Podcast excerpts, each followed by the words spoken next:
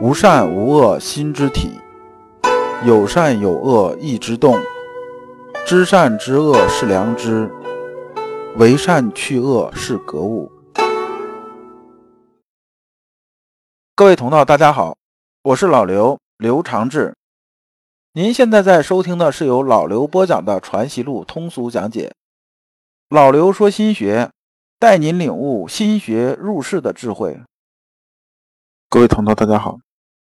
今天我们继续讲解《传习录》，今天的题目是“思就是学”，对应的《传习录》章节是二九五、二九六。我们看原文，二九五啊，基本就是一个阐述的事情，没有涉及到太多为学方面的事情，大家其实看的时候也能看得懂啊。我先把这个文言简单说一下。说先生出归越时啊，就说先生啊，刚从外边回到浙江这边啊，就是越地这个地方啊，刚回来的时候呢，朋友啊踪迹还尚寥落，就是说也没多少人过来，就是比较冷清。但是呢，大家都知道先生比较有水平，等他开始讲课的时候啊，就经常做做讲学，这四方的人呢就不断的来啊，不断的来。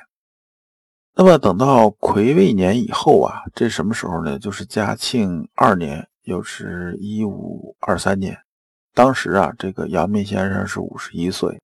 这时候啊，当地已经是非常热闹了。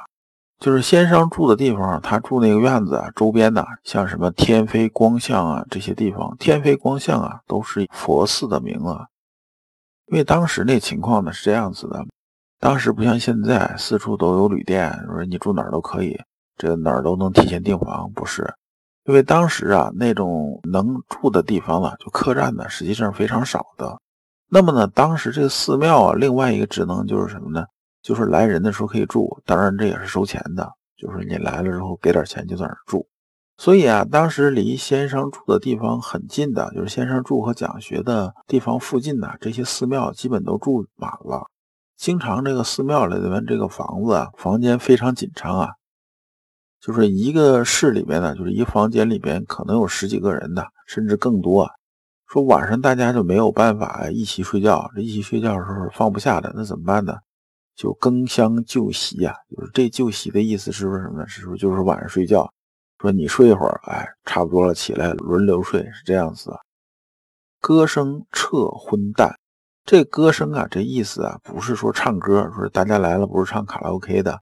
这个歌声指的是什么呢？指的是歌颂史书的声音，就说呢，大家在读书的声音，就是说他睡觉了，是不是？那我在干什么呢？我在读书啊，就是一起读书的声音呢，就是这个歌颂的这种声音就出来了。而呢，随着这种形式这种发展呢，当时的南镇语学阳明洞诸山呐。就是附近呢，凡是有这个寺庙能住人的地方，也就是说呢，徒步能走过来的地方，都有什么？都有来学习人在那住啊。所以呢，先生每次一讲座的时候啊，就出来讲学的时候啊，前后左右啊，就围着一堆人呐。因为那时候也没有扩音器，先生说话你离远了就听不见了。那大家怎么办呢？就围着吧。这每次这人呢，都是几百人呐。迎来送往了，月无虚日啊，就每天基本上就是除了讲学，大家就问道的，哎，这个来拜访的怎么样的？反正先生是没有闲的时候，甚至啊还有人呢，就在这边待了一年多，这更岁嘛，就是过了一年了。那么呢，先生啊还不能记住他究竟叫啥名字，就记不住名字啊。所以每次啊这临别的时候啊，就这些人走的时候，先生就感叹呐，说：“你看，虽然你们走了。”但是呢，这毕竟还在天地之间嘛，对不对？因为那时候交通不像咱现在这种交通便利啊，有的时候人一分开，可能一辈子再也见不着了。所以啊，先生有这个感叹呐，就说呢，虽然呢咱们分别开来啊，可能啊时间一久啊，我连呢你长什么样子我都不记得了，是不是？但是呢，大家都在同一个天下，我知道什么呢？我知道你现在心里边的学问是什么样子的。那么呢，我也知道你啊，在弘道天下呀。而啊，这些学生啊，在听先生讲学的时候啊，每啊听完了之后，一出门啊，无不啊欢喜跳跃啊，欢喜跳跃，啊就是拍手称快啊。为什么这样子呢？大家可能觉着好像夸张，其实不是这样子的。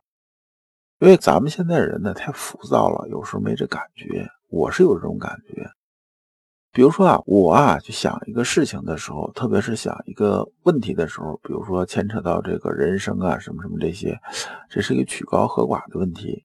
这问题当然不是那种说，哎，明天电影院演什么电影啊？这不是这种问题，就是说比较曲高和寡这种问题。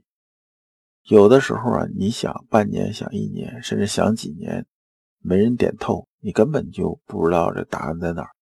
突然有一天有人一说，然后你马上豁然开朗，就那种哇，原来是这个样子，能不高兴吗？所以钱德洪接着说啊，说你看，我听着同门先辈啊，就是以前跟先生学的人说啊，说在这之前呢，虽然呢这个先生讲学也有人呢来听，但是呢从来没有像在这个地方啊人这么多呀。这种现象呢，它肯定是这个有些原因的。那么都什么原因呢？他总结啊，就是说有俩原因，一个是呢，我讲这个时间呢越来越久了，那么呢，福信渐薄呀。这个福的意思是什么呢？福就是信用啊，就说大家呢越来越开始相信我了，就是听着名说啊，先生是属于很厉害，他讲的东西这确实很好。那么呢，慕名而来的人呢就越来越多了。那么再一个呢，就是先生之学日进呐，说先生的水平越来越高啊。这水平不是说啊先生道的水平越来越高了，而是说啊感召之机身变无方啊。这个身变无方啊和这感召之机合起来是个什么意思呢？感召之机讲的是说啊因材施教的方式方法，就是来了这个人呐，我能针对啊这人这种特质啊，我知道怎么去引导他。而这种应对呢，身变无方，意思说呢，我这种应变它是没有确定方法的，见着人呢，马上我就有应变那种办法。那么呢，有这两个本事呢，自然而然的这个人呢就越来越多了。我再说一下啊，这两个因素就是什么呢？一个是名声学问越来越大，所以啊来的人越来越多。第二呢，传道授业解惑应对的方式方法越来越多了。那么呢，游刃有余了，所以呢，来的人呢，基本都能得到自己想得到的东西。这一传十，十传百，自然来的人就多了。二九六啊，是黄以方篇，就是黄以方啊这人录的。这里边呢，有一些就是咱们文学上面的东西了。黄以方问：博学于文，为随事学存此天理；然则为行有余力，则以学文。其说四不相合。那么呢，我先把这博学于文呐和行有余力则以学文呐说一下。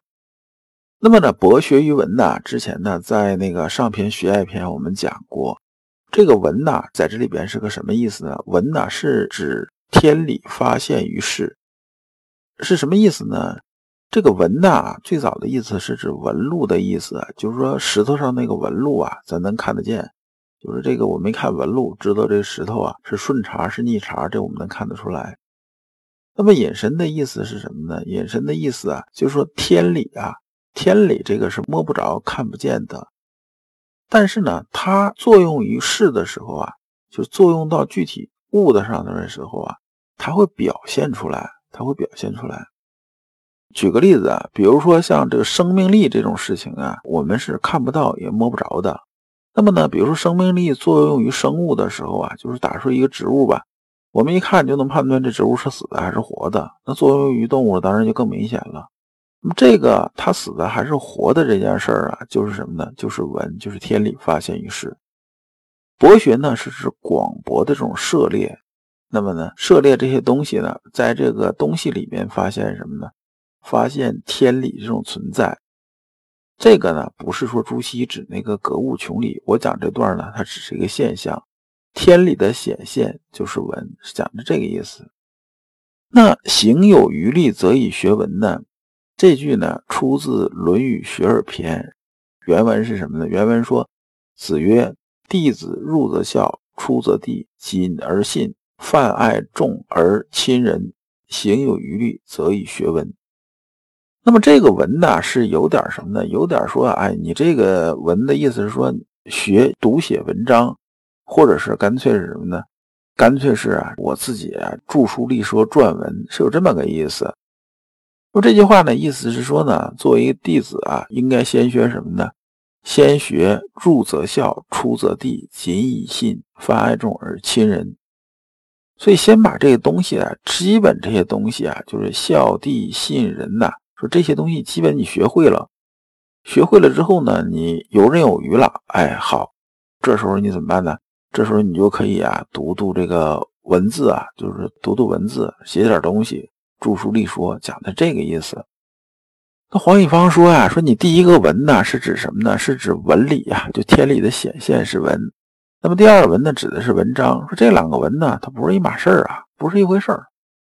我们看看啊，先生怎么说的？先生说啊，诗书六艺皆是天理之发现，文字都包在其中啊。先生说啊。你看，像诗书啊、六艺这些书啊，就是我们看着四书五经也好，还是这个什么什么也好，是不是？这些啊里边含的什么呢？都是天理啊。但是天理放在那儿，咱摸不着、看不见的，那别人不知道是什么，那怎么办呢？就得用文字啊把它承载出来。这里边这个文呐，大家可以理解成什么呢？理解成啊承载天理这种载体，它就是文。那么呢，这六艺里边这天理啊，它就是用文字啊承载出来，而事呢，而具体这些事儿呢，它表现出这天理啊，那么是从哪儿来的呢？就说它也是文呐，也是承载，就是说天理是在事儿上承载。所以呢，余力学文呢和博学于文呢，这个两个文呢是一个意思。文是什么呢？文就是一个天理的载体。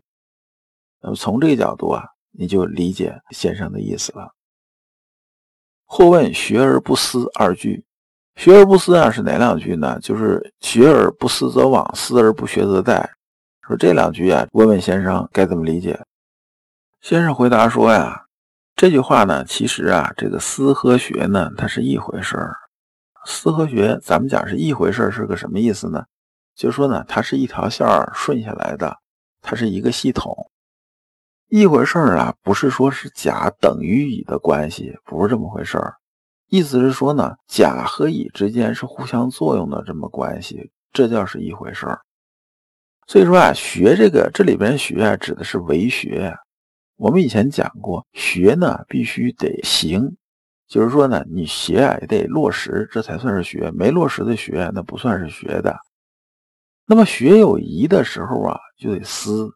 就说我学这东西啊，这个我学东西没琢磨明白，或者这个事情我没搞清楚，那我得想啊，那你不想你怎么能落实得下去啊？对不对？说思而不学这件事儿啊，就是说啊，有的人呢光坐那儿想啊，就凭空想，没有载体啊，就是说凭空去想，他不落实啊。那你想，我们天天空想又不落实，这不就等于就是做白日梦吗？做白日梦，这个就没有那啥了，这就没有什么意义了。说实际上啊，这样就是让思和学呀变成两回事了，所以才会出现这种问题。那么呢，说学而不思则罔的意思是说呢，说啊，我光去做事儿，光去做事儿，我不琢磨，我就不想啊，不想就是相当于什么呢？说由着性子来，基本上没琢磨。那么你自然而然呢，你的心性啊。就是说，你为学这方面的技能也好，还是怎么着也好，它是没有精进的。呃，咱们举个最简单的例子啊，你比如说啊，我们这个技能，就比如说开车吧，是吧？说开车这件事儿，那我们都是有一个基本的这种技能的。那我先学会开车的时候，就学会这个方向盘怎么转，然后这个那什么什么怎么弄，对不对？这是没有问题的。但是呢，我们想把车开好呢，我们必须得练。就说呢，我们不断开的路越多啊，遇到的情况越多，我们可能积的经验越多。但是这里边有个思的问题，就是说呢，我们一定啊，说这次碰见这个情况，哎，我怎么解决的？我记下来了，我思考能不能有更好的办法解决。那么我们把这事想明白了，这个事情呢，我们在应对的时候啊，就没啥麻烦了。那如果说这次事情啊，我也不知道怎么弄过来的，反正我这个手一哆嗦，方向盘一扭，哎，这个路况就解决了，我也没合计它。那你这样的话，等于一点积累都没有，你下次还一定能解决得了吗？这是很难说的一个事情。所以从这个角度来说呢，有网也好，有带也好，这两种病呢，都是啊把学和思啊这割裂成两件事了，才出这个毛病。那么呢，你把它归类成一件事情啊，那就不会再出这问题了。如果你不知道如何进入心学殿堂，如果你在为人处事时经常左右为难，如果你在入世践行时经常茫然无措，那么你可以加老刘的微信。老刘的微信是老刘说心学的首字母加三个六。老刘为你答疑解惑，带你趟过晦涩的暗河，到达智慧的彼岸。那么这一讲啊，我们就讲完了。下一讲啊，我们讲格物正解。感谢诸君。